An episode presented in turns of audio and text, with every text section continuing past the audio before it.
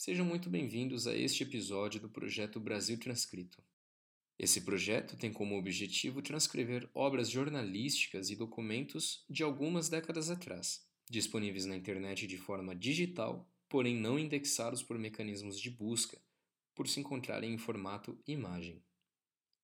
O meu trabalho com o projeto Brasil Transcrito visa principalmente tornar indexável o conteúdo histórico noticiado no Brasil.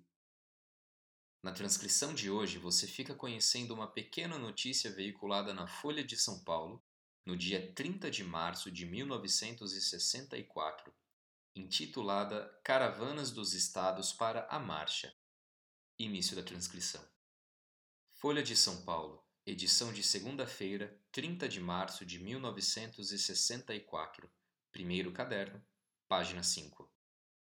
Caravanas dos Estados para a Marcha. Rio 29, Folha. Os dirigentes da Marcha da Família com Deus pela Liberdade estão anunciando que deverão chegar até quinta-feira, próxima a esta capital, caravanas de estudantes, donas de casa, operários e famílias de vários estados do Brasil, que vêm participar dessa passeata. Já confirmaram suas presenças os estados de Minas Gerais, com quatro ônibus, Rio Grande do Sul, com cinco, e São Paulo, com cinco.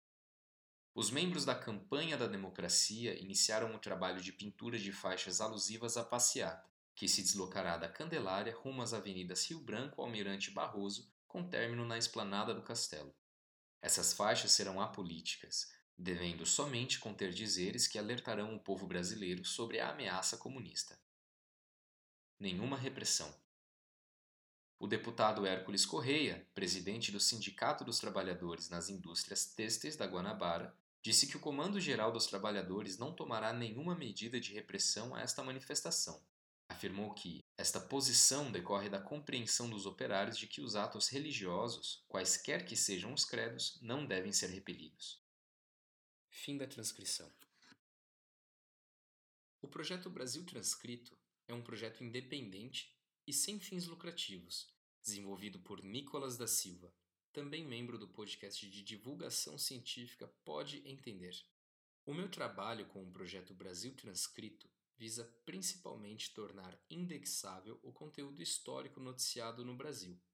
Junto deste áudio, faço disponível o conteúdo textual produzido durante o processo de gravação e também a referência e fonte original da publicação.